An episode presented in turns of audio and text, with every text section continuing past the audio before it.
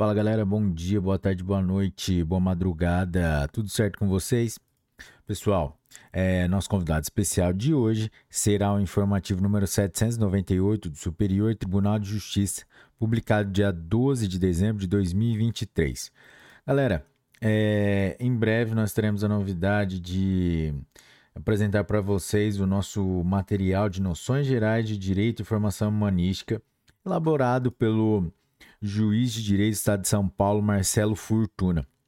Galera, e também não se esqueçam de dar like no canal, se inscrever, ativar o sininho para receber as notificações, deixar cinco estrelas para a gente aí no Spotify. Por tudo isso, para os algoritmos entenderem que o nosso conteúdo é de grande relevância. E também não se esqueçam de acessar a descrição do vídeo para ter acesso aos nossos grupos de, de WhatsApp, Telegram, alguns materiais e vamos lá. Direito Constitucional, Direito Processual Penal. Enquanto sanção premial atípica, a imediata privação da liberdade, nos termos do acordo de colaboração premiada, condicionada à homologação judicial, não ofende a Constituição ou a lei de regência. Processo em segredo de justiça, julgado em 23 de novembro de 2023. Direito Constitucional. Direito Processual Penal. O galpão destinado para atividades comerciais não se enquadra no conceito de domicílio, ainda que por extensão. Processo AGRG no HC, número 845.545 de São Paulo, julgado em 17 de outubro de 2023. Inteiro teor. O Supremo Tribunal Federal, no julgamento do recurso extraordinário número 603.616 de Rondônia, apreciando o tema número 280 da repercussão geral de, de relatoria do ministro Gilmar Mendes, firmou a tese de que o ingresso em domicílio sem mandado judicial, tanto durante o dia quanto no período noturno, somente é legítimo se baseado em fundadas razões devidamente amparadas pelas circunstâncias do caso concreto, que indiquem situação de flagrante no interior da residência por sua vez, a sexta turma do Superior Tribunal de Justiça, no habeas corpus número 598.051 de São Paulo, estabeleceu diretrizes e parâmetros a fim de que seja reconhecida a existência de fundada suspeita de flagrante delito e, portanto, se tenha como devidamente justificado e aceitável juridicamente o ingresso de forças policiais na residência de cidadãos, abarcando ainda as hipóteses em que existe a alegação que houve consentimento expresso e voluntário. No caso, as instâncias ordinárias salientaram que o local seria um galpão utilizado para atividade comercial. Desse modo, como se trata de estabelecimento comercial aberto ao público, não se vislumbra o enquadramento no conceito de domicílio, ainda que por extensão. Assim, não é abarcada na hipótese pela proteção constitucional prevista no artigo 5 inciso 11 da Constituição Federal. Além disso, foi ressaltado a realização de diligências durante vários dias, tendo sido observada a movimentação atípica, bem como o fato de que, na delegacia, assistido por advogado, o acusado nada mencionou sobre invasão dos policiais à empresa ou eventual excesso em suas condutas. Ao contrário, disse que, após ter sido devidamente cientificado da diligência, autorizou o ingresso e, de pronto, confessou que havia drogas em algumas placas. No mesmo sentido, o estabelecimento comercial em funcionamento e aberto ao público não pode receber a proteção que a Constituição Federal confere à casa. Assim, não há violação à garantia constitucional da inviolabilidade do domicílio, a caracterizar a ocorrência de constrangimento legal. Agravo a GRG nos embargos de declaração no habeas corpus número 704.252 de São Paulo, Relator ministro Joel Ilan Pastiornik. Quinta turma, julgada em 29 de março de 2022.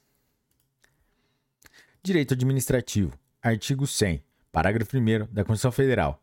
Traz um rol exemplificativo, de sorte que a definição da natureza alimentar das verbas nele elencadas encontra-se vinculada à destinação precípua de substância do credor e de sua família. Princípio subsistência do credor e de sua família.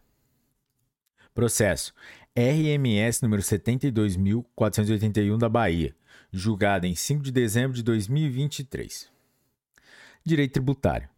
Os valores pagos a diretores contratados sob regime seletista, a título de gratificações ou participações nos lucros e resultados, não podem ser deduzidos do lucro real, para fins de estabelecer a base de cálculo do IRPJ e da CSLL. Processo em segredo de justiça, julgado em 5 de dezembro de 2023. Direito administrativo. Inexiste obrigação de conferir passe livre aos auditores fiscais do trabalho nas praças de pedágios que estão sob administração estadual. Processo. Recurso especial número 1.882.934 de São Paulo, julgado em 5 de dezembro de 2023. Direito administrativo. Direito processual civil.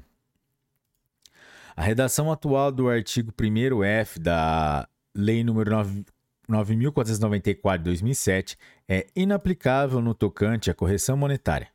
Processo. Agravo interno no agravo do recurso especial número 638.541 do Maranhão, julgado em 21 de novembro de 2023.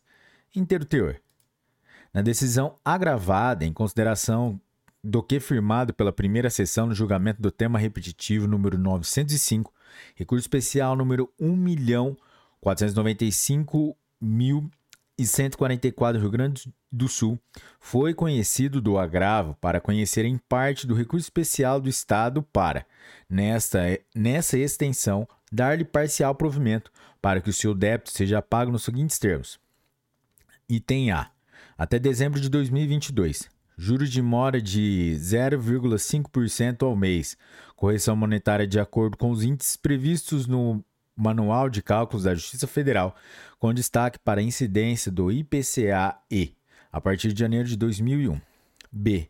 No período posterior à vigência do Código Civil de 2002 e anterior vigência da Lei nº 11.960 de 2009, juros de mora correspondentes à taxa Selic, vedada a acumulação com qualquer outro índice. Item C.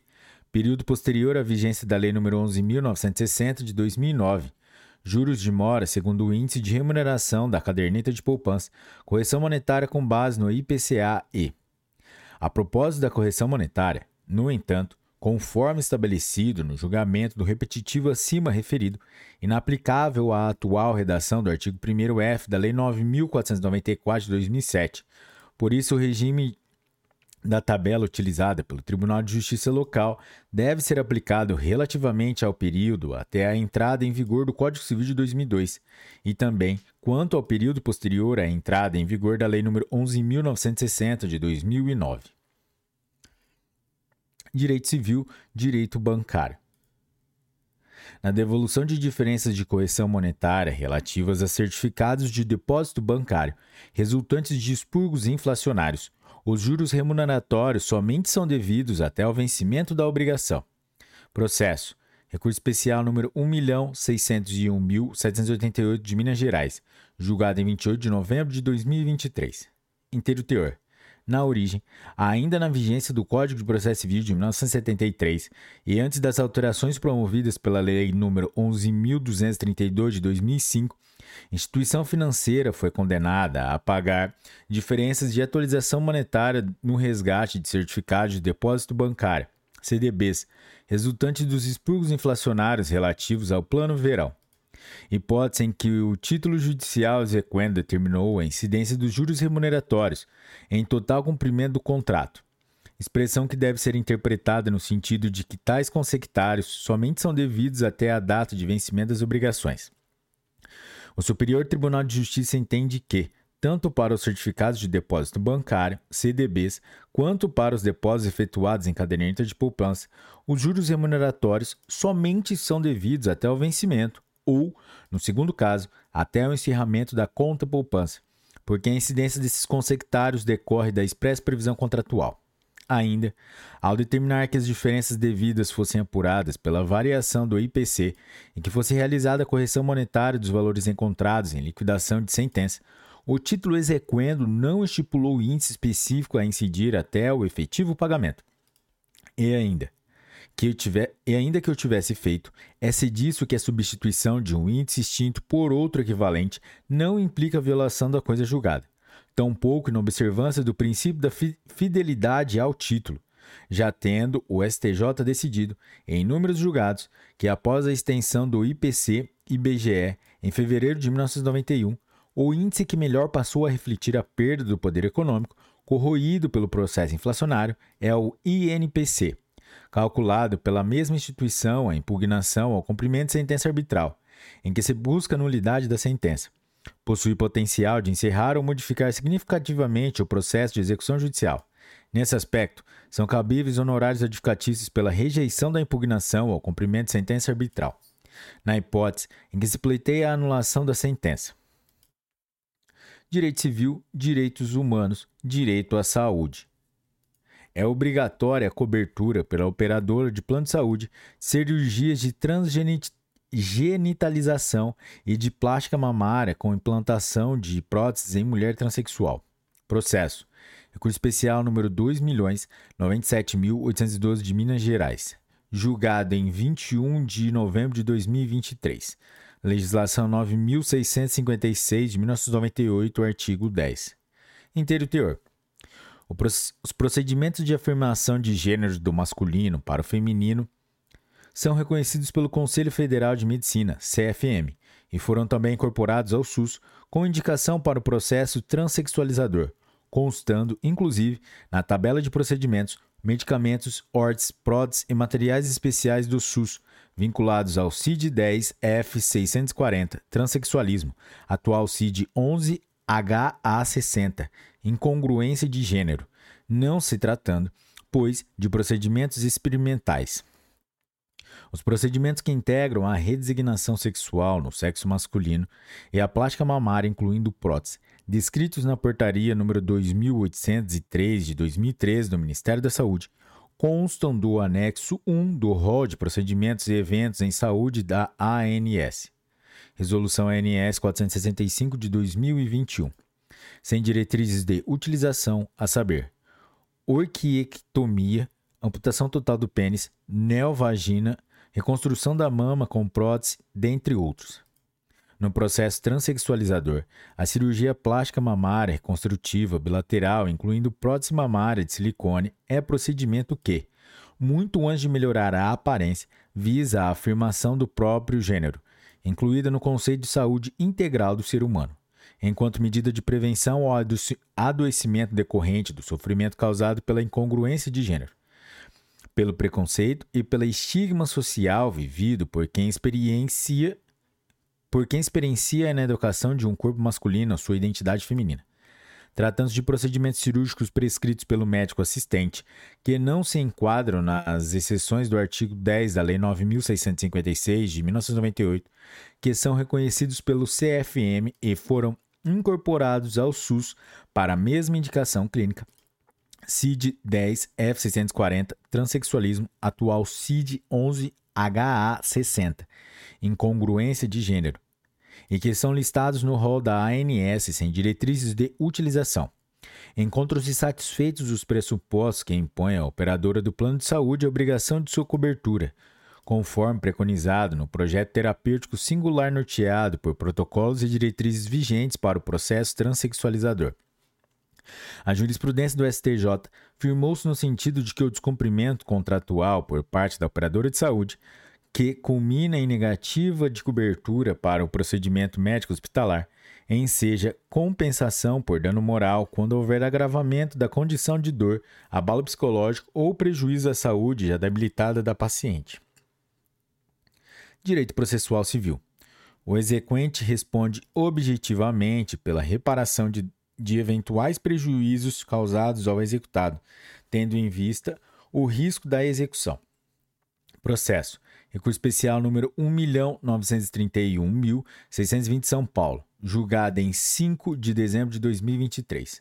Inteiro teor. Cinge-se a controvérsia análise atinente ao cumprimento dos requisitos previstos no artigo 776 do Código de Processo Civil para viabilizar a responsabilização do exequente pelos danos provocados ao executado na hipótese de extinção da execução.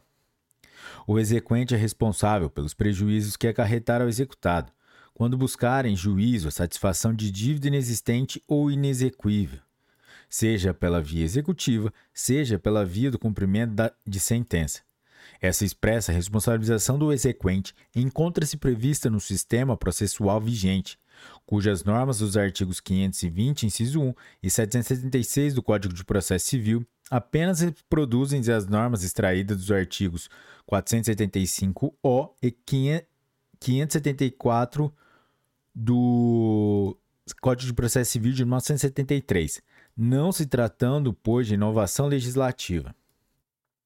A leitura do texto legal evidencia a irrelevância do elemento subjetivo do exequente para fim de atribuição de sua responsabilidade, razão por que pode-se afirmar, em regra, a adoção da modalidade objetiva para a responsabilização do exequente.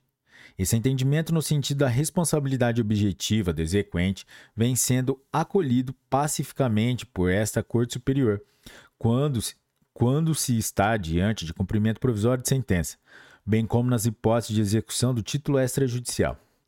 Também no que tange à responsabilização do exequente em hipótese de cumprimento definitivo da sentença, tem-se admitido doutrinariamente a dispensa de perquirição de culpa.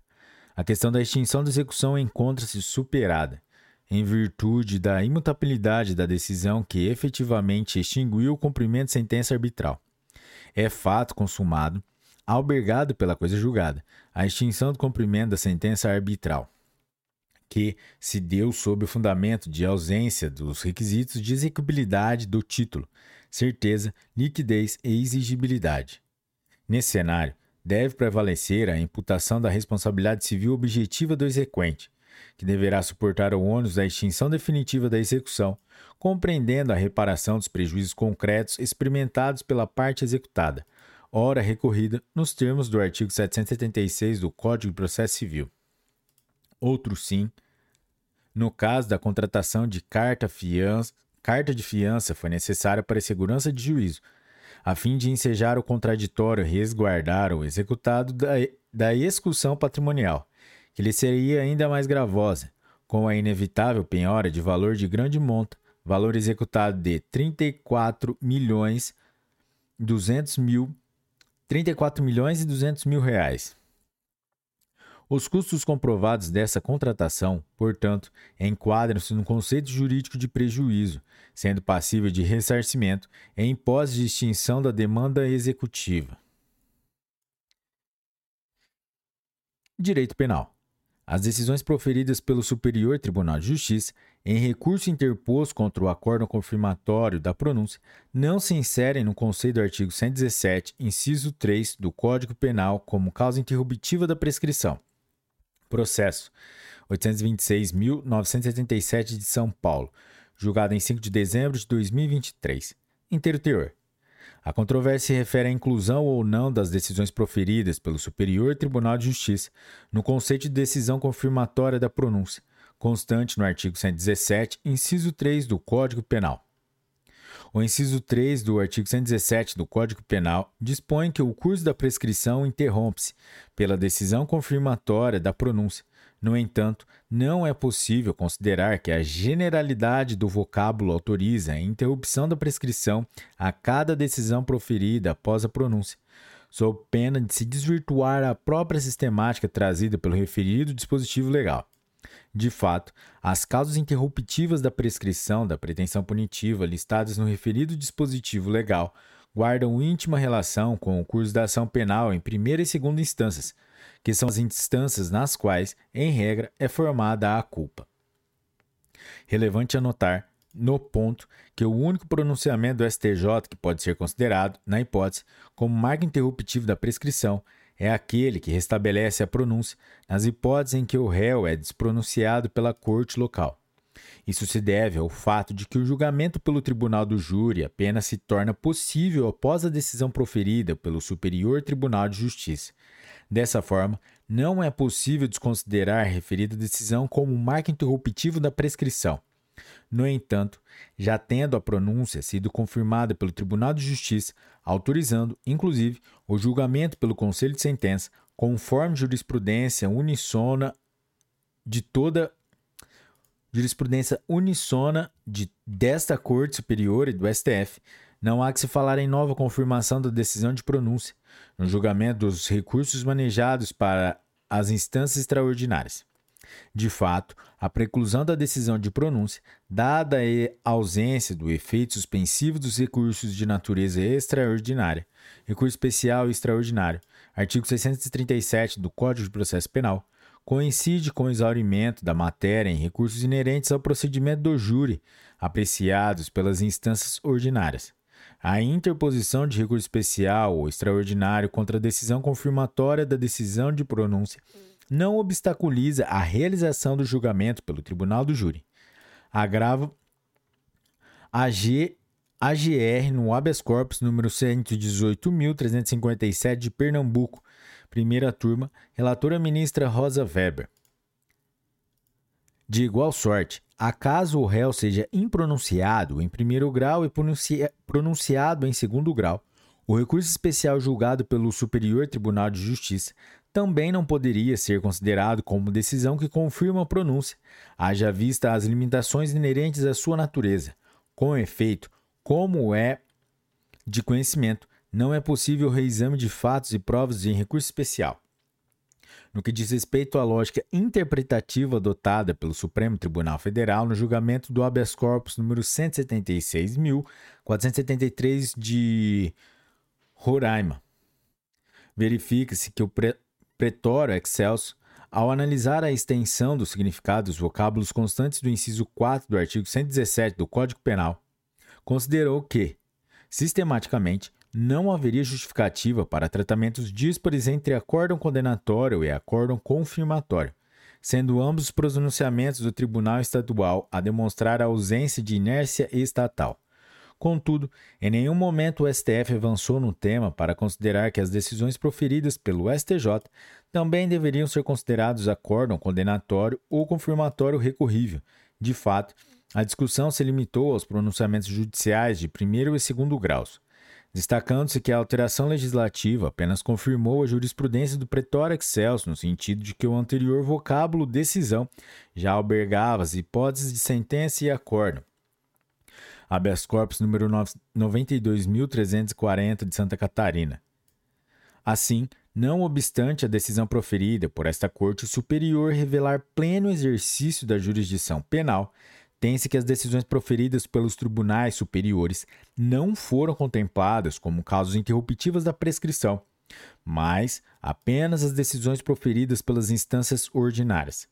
Trata-se de opção política legislativa que, a meu ver, não pode ser desconsiderada por meio de interpretação extensiva em matéria que deve ser interpretada restritivamente. Relevante ponderar, por fim, que houve recente alteração legislativa no artigo 116 do Código Penal, por meio da Lei nº 11.964 de 2019, para incluir causa, causa suspensiva da prescrição, consistente na pendência de recursos aos tribunais superiores quando inadmissíveis utilizou de nomenclatura específica para determinar a suspensão de prazo prescricional, com o objetivo de se evitar a utilização de recursos para os tribunais superiores de forma protelatória. Desse modo, não é possível nem recomendável inserir como regra as decisões proferidas pelo Superior Tribunal de Justiça como marcos interruptivos da prescrição, quer no inciso 3, quer no inciso 4 do artigo 117 do Código Penal. Haja vista C tratar de dispositivos legais que devem ser interpretados restritivamente e que guardam estreita relação com a formação de, da culpa, a qual não é propriamente examinada nos recursos para os tribunais superiores. Direito Penal. Não há incompatibilidade entre o efeito de perda do cargo previsto no artigo 92, inciso 1 do Código Penal, e a substituição da pena privativa de liberdade por restritiva de direitos. Agravo AGRG no recurso especial número 2 milhões 60 mil e 59 de Minas Gerais, julgada em 30 de novembro de 2023. Direito processual penal. O juiz não pode desconsiderar a cronologia das etapas da valoração das provas, sob pena de facilitar verdadeira inversão do ônus da prova no caso concreto, exigindo da defesa o que primeiro caberia à acusação. Processo Recurso especial número 2.042.215 de Pernambuco, julgada em 3 de outubro de 2023. Resumo. O sentenciado, buscando anular os efeitos da sua condenação, apresentou uma revisão criminal baseada nos incisos 1 e 2 do artigo 621 do Código de Processo Penal. A defesa argumentou que a sentença foi contrária às evidências dos autos e baseou-se em depoimentos falsos. O tribunal de origem, considerando o pedido como um mero reexame de provas, negou a revisão.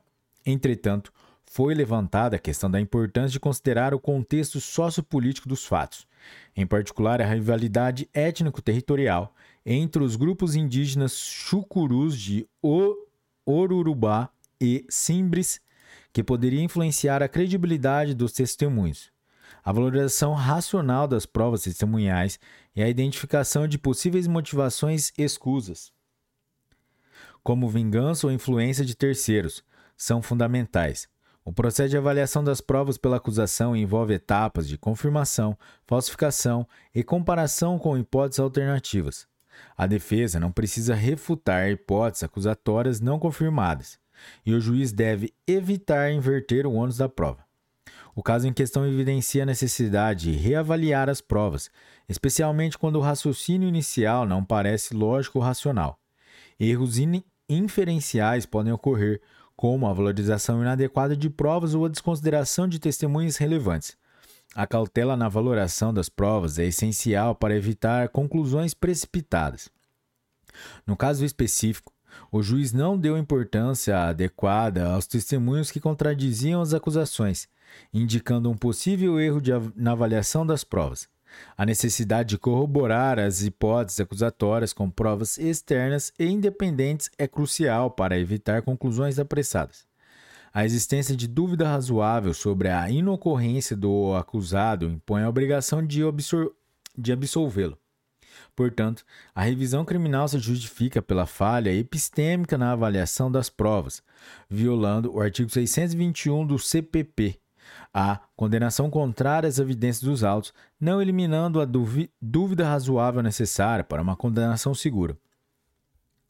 Galera, é isso aí, chegamos ao final do informativo número 798 do Superior Tribunal de Justiça. E se você chegou até aqui é porque você curtiu, então deixa o seu like, se inscreva no canal, ative o sininho para receber as notificações, compartilhe com seus melhores amigos, deixa cinco estrelinhas para a gente no Spotify.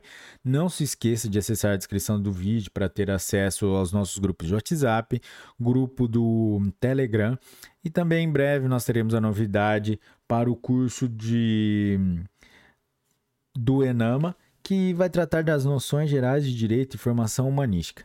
Galera, é isso aí. Bons estudos, um forte abraço e tchau.